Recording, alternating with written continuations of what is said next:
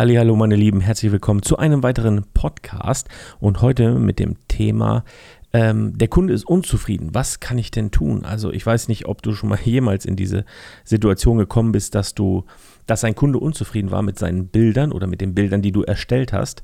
Und äh, mir ist das schon zweimal passiert. Und äh, deshalb möchte ich jetzt einfach mal kurz meine Erfahrung dazu äh, wiedergeben und auch, ja, äh, wie man das Ganze vermeiden kann.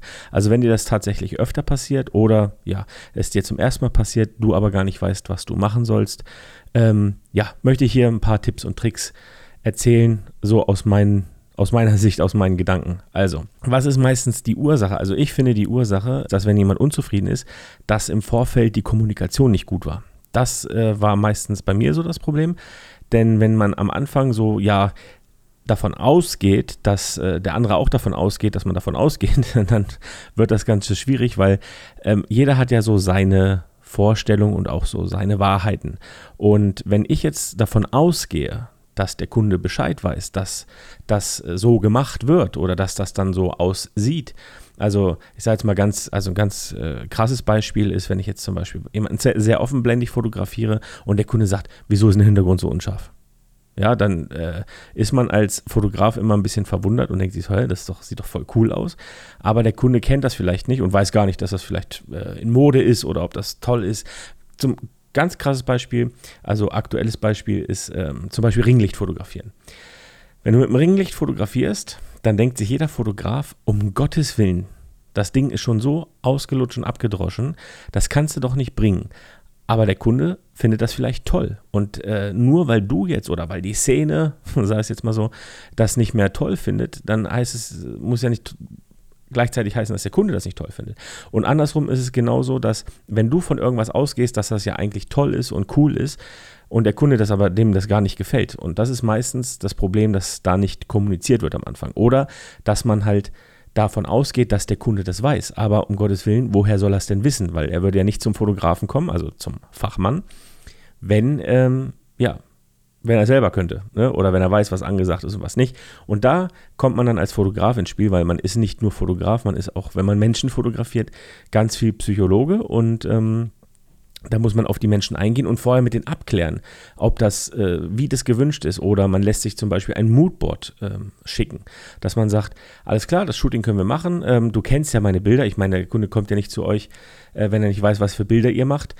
Aber meistens äh, kennt er ja eure Bilder, euren Bildstil, der gefällt ihm ja auch, also will er auch Bilder so in diesem Sinne. Manchmal gibt es aber auch einfach ganz, ganz stinklangweilige Businessbilder, also ganz normales Zeug.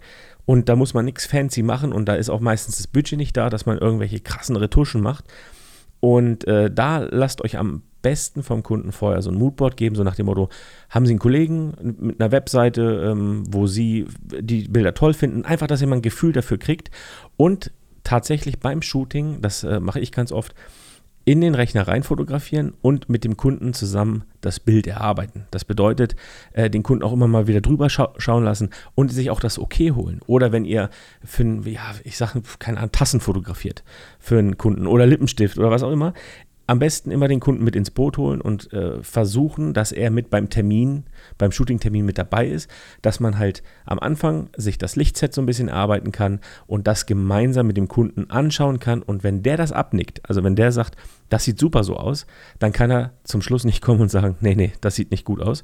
Ähm, weil dann, da gibt er so ein Stück Verantwortung dann auch ab. Weil wenn ihr das zusammen, ja, erarbeitet habt und der Kunde das abnickt, dann was kann er ja, hat er überhaupt gar keine Grundlage, im Nachhinein zu kommen und zu sagen, das müssen wir nochmal machen, weil äh, XY.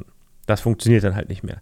Im Gegenzug, wenn ihr es halt alleine macht und gesagt, ja, ich habe mal gedacht, dass ich das so mache, weil das macht man halt so, und der Kunde sagt, ja, das habe ich mir aber ganz anders vorgestellt, das ist wie gesagt dieser Mangel an Kommunikation. Wenn der Kunde nicht dabei sein kann beim Shooting, dann versucht auf jeden Fall ähm, Bilder zu schicken während des Shootings. Also dass dass du ihn fragen kannst, sind sie per, keine Ahnung, WhatsApp oder irgendwie erreichbar, wo ich ihnen Bilder schicken kann.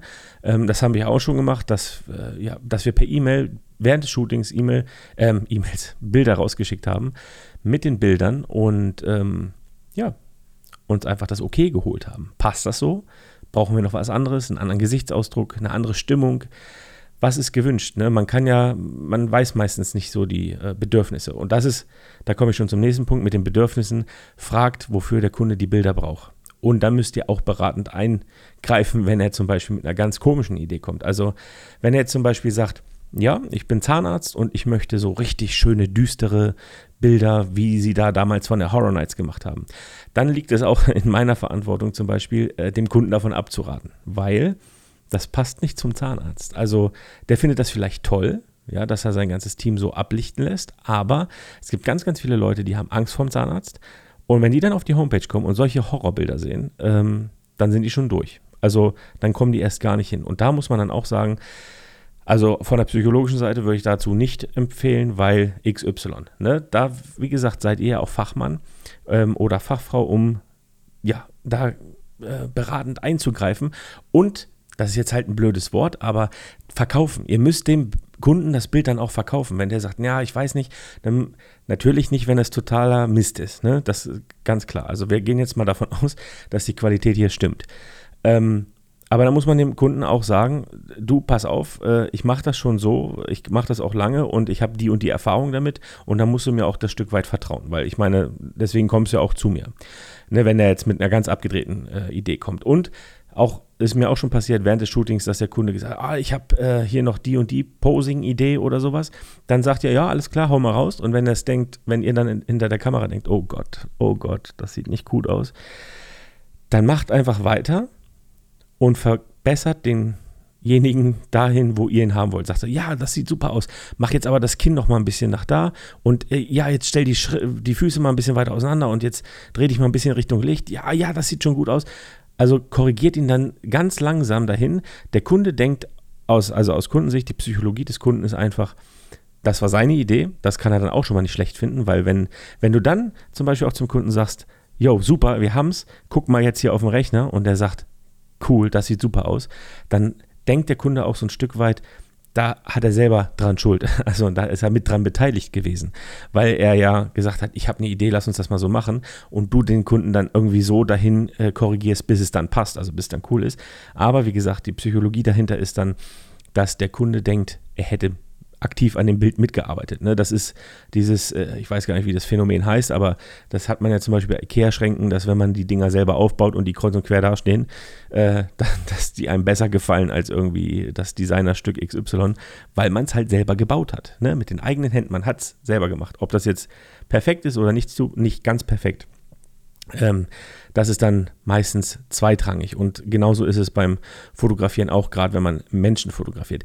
Wie gesagt, wenn ihr Objekte ähm, fotografiert, äh, Produkte etc., versucht den Kunden mit ins Boot zu holen. Wenn es nicht geht, versucht ihm äh, ja irgendwie Bilder zukommen zu lassen und einfach das absegnen lassen. Und im Vorfeld fragen, fragen, fragen, fragen und zuhören und sich Notizen machen und dann auch ganz genau sagen, wenn der Kunde irgendwie sagt, ja, aber äh, ich habe mir das anders vorgestellt, dann kannst du sagen, sehen Sie, ich habe hier ein Gesprächsprotokoll, da haben wir das so und so festgehalten und wir haben doch gesagt, wir machen das so und so und so, eben zum Beispiel vor dunklem äh, Hintergrund und das und dies und jenes und dann kann der Kunde nicht sagen, äh, er will jetzt einen hellen Hintergrund oder sowas. Ne? Und ganz im Notfall, wie gesagt, dann wiederholt man halt mal ein Shooting oder so oder kommt geht auf einen Kompromiss ein und sagt so, okay, wissen Sie was, um einfach äh, ne, den Frieden zu bewahren und sowas, äh, ich korrigiere das nochmal nach oder äh, schicken Sie mir nochmal XY und ich, äh, ja, mache nochmal ein bisschen was, aber natürlich nicht in dem Umfang und ja, so kann man dann meistens auch die, die gröberen ähm, Schäden, sage ich jetzt mal, oder die gröberen äh, Unzufriedenheiten, gerade wenn es Kundenspannungen gibt, äh, beseitigen. Also einfach nachbessern. Ne? Das gibt es ja auch, dass man jetzt sich vielleicht einen Handwerker ins Haus holt und sagt so, ja, du hier, da hast aber nicht sauber gearbeitet, die Fugen müsst ihr nochmal neu machen, dann kommen die halt meistens auch nochmal und machen die Fugen neu. Passiert halt manchmal, wo gehobelt wird, fallen Späne, das äh, das schließt die Fotografie definitiv nicht aus. Aber wie gesagt, man kann ganz viel ähm, ja, schon umgehen, indem man vorher viel, viel kommuniziert. Also einfach abklärt und auch sich das absegnen lässt und sagt, das war so besprochen, so haben wir es gemacht.